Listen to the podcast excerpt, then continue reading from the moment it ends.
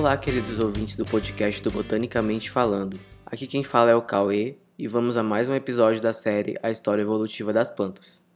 Esse já é o capítulo de número 6. Se você caiu de paraquedas aqui e não ouviu os anteriores, sugiro que retorne ao começo da série e escute cronologicamente. Caso contrário, você poderá ficar perdido em alguns momentos, pois informações e temas importantes já foram mencionados e explicados nos episódios anteriores. Antes de começarmos, não se esqueça de seguir o Botanicamente Falando no Instagram, arroba Falando Botanicamente. E o tema do episódio de hoje é a origem e diversidade das briófitas.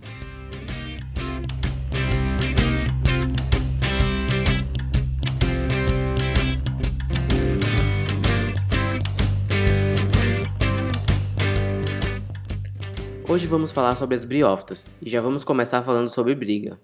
Mas calma, é briga acadêmica briga entre resultados de pesquisas científicas sobre a classificação taxonômica das briófitas. Acontece que existem três grupos de briófitas: os musgos, os antóceros e as hepáticas. E está rolando uma discussão acalorada acerca da classificação desses três grupos. De um lado, temos cientistas que acreditam que essas três linhagens formam um grupo só, monofilético.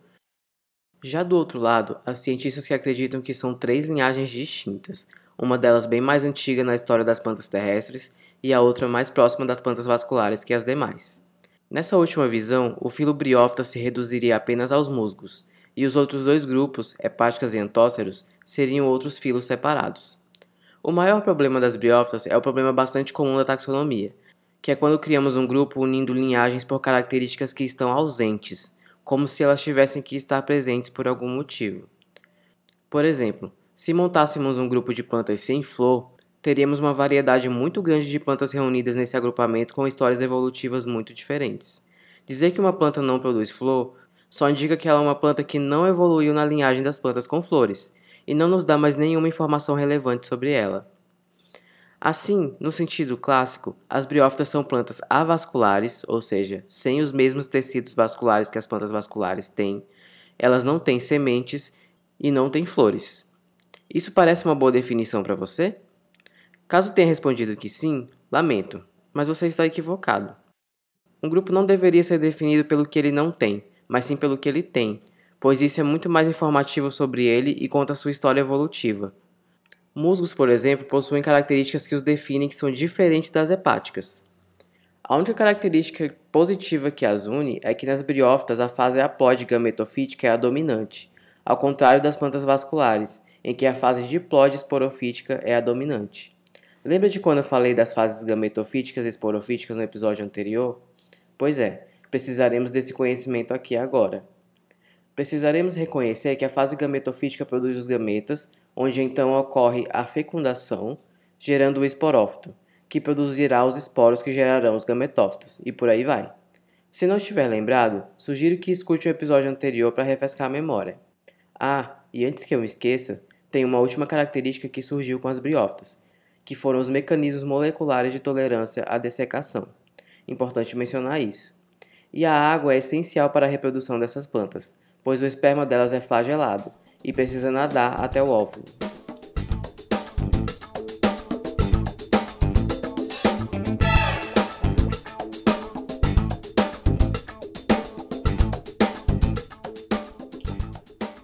Mas já que mencionei o nome dos grupos de briófitas, que são os musgos, as hepáticas e os antóceros, vamos conhecer eles um pouquinho. Só que antes de continuar, vamos adotar a classificação que considera que as três linhagens são linhagens distintas, sendo a linhagem das hepáticas a mais antiga, seguido dos musgos e dos antóceros, pois atualmente essa tem sido a visão mais aceita. Levando em consideração, é claro, que elas compartilham como característica mais evidente a existência de uma fase haploide, a fase gametofítica, livre, fotossintetizante, e uma fase esporofítica conectada ao gametófito. Então vamos começar pelas hepáticas, que seriam as mais antigas. Mas vou reforçar mais uma vez que dizer que elas são a linhagem mais antiga não quer dizer que elas são as mais parecidas com as primeiras plantas terrestres. Só quer dizer que no universo que temos de plantas existentes, elas são as mais antigas. As hepáticas têm um nome taxonômico, que é Marcantiófita, e elas têm cerca de 5 mil espécies. Elas ocorrem em todos os continentes, inclusive na gélida Antártica, mas possuem maior quantidade de espécies em florestas montanas e no hemisfério sul do planeta. Se você andar em alguma floresta por aí, Você pode encontrá-las em pedras, troncos de árvores e no solo em margens de trilhas e riachos. Mas como você vai saber que é uma hepática, já que elas têm apenas alguns poucos centímetros? Bom, você vai perceber uma cobertura verde na superfície, onde essas plantas vão parecer alfaces em miniatura, pois às vezes o talo do corpo da planta é achatado, ou os próprios filídeos do gametófito podem ser achatados. Filídeos é como chamamos as folhinhas das briófitas, que não são folhas verdadeiras, pois não possuem as estruturas anatômicas necessárias para serem consideradas folhas. Sobre esse assunto em específico, teremos o um momento certo para conversar. E lembra do que eu falei no episódio passado sobre as hepáticas não terem estômatos? Pois é, elas não possuem essas estruturas. Só a título de curiosidade, o grupo que contém todas as plantas com estômatos é nomeado de estomatófita, e as hepáticas, é claro, estão fora desse grupo. O esporófito das hepáticas é morfologicamente simples, não ramificado e cresce conectado ao gametófito. As hepáticas tiveram origem há cerca de 472 milhões de anos, no período ordoviciano, de acordo com fósseis de esporo dessas plantas.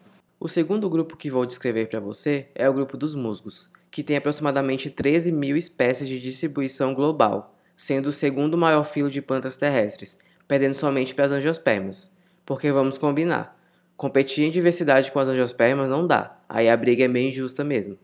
Taxonomicamente, esse grupo é chamado de briófita. O gametófito dos musgos é de vida livre, fotossintético, e o esporófito é simples, não ramificado e cresce conectado ao gametófito. Dados moleculares sugerem que esse grupo teve origem há 400 milhões de anos atrás, durante o período ordoviciano.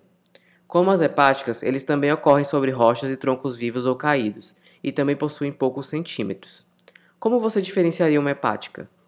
Bom, na prática é meio complicado eu te dizer como diferenciar, já que muitas vezes os biólogos, cientistas que trabalham com briófitas, só conseguem diferenciar na lupa ou no microscópio mesmo.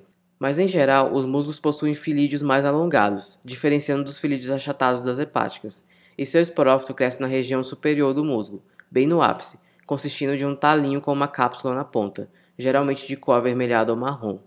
Os rizóides dos musgos são um pouquinho mais complexos que os das hepáticas e dos antóceros, morfologicamente falando, pois são multicelulares, ao contrário dos rizóides unicelulares dos outros dois grupos. Algumas espécies de musgos apresentam tecidos vasculares simples, presentes no gametófito, que são bem diferentes dos tecidos condutores das plantas vasculares. O último grupo de quem vamos falar são os antóceros. Ele é um grupo bem pequeno, com apenas 150 espécies distribuídas globalmente e morfologicamente pode lembrar um pouco as hepáticas. Eles também crescem sobre superfícies úmidas e são achatados feito alface. Aí para diferenciar só um especialista mesmo. Mas como os antóceros existem em menor número, é mais fácil que você esteja vendo uma hepática. Taxonomicamente, o grupo dos antóceros se chama Antocerotófita. E apesar de ser uma linhagem bastante antiga, as linhagens de espécies vivas hoje de antóceros são bastante recentes do ponto de vista geológico, datam do final do Cretáceo, há cerca de 100 milhões de anos atrás, e são mais recentes que as principais linhagens de angiospermas. Isso só prova mais uma vez que um grupo nunca para de evoluir e se diversificar após divergir de outra linhagem. No Brasil, nós temos conhecimento até o momento da ocorrência de 678 espécies de hepáticas, 889 espécies de musgos e somente 15 espécies de antóceros.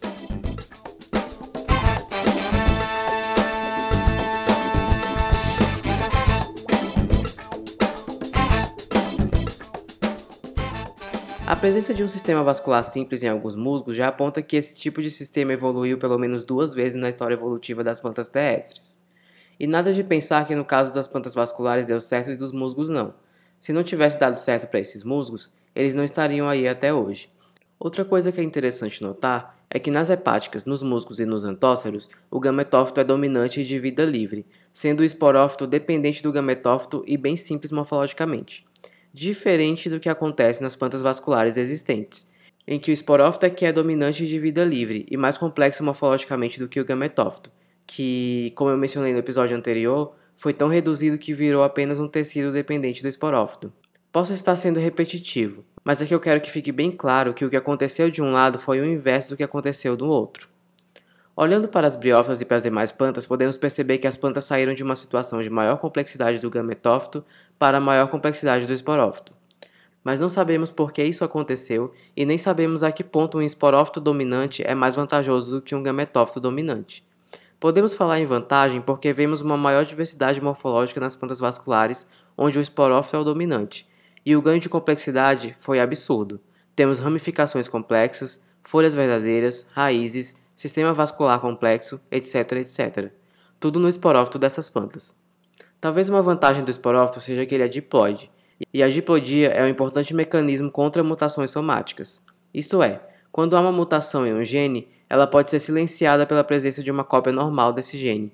No organismo haploide isso não acontece. Como só há uma cópia do gene e ela está alterada, a mutação se perpetua. Talvez a diplodia seja mais vantajosa para mecanismos epigenéticos de resposta ao controle ambiental atuarem, dando mais possibilidade de sobrevivência ao organismo no ambiente hostil. Só para deixar tudo claro, mecanismos epigenéticos são mecanismos moleculares que alteram a expressão de genes sem que haja mutação. Porém, nisso tudo eu estou apenas divagando. Ainda é necessário muito estudo para deixar isso esclarecido. Ou talvez tudo isso seja um mero acaso da vida e a gente fica aqui quebrando a cabeça para tentar achar uma resposta que não existe. Enfim, a ciência tem dessas coisas.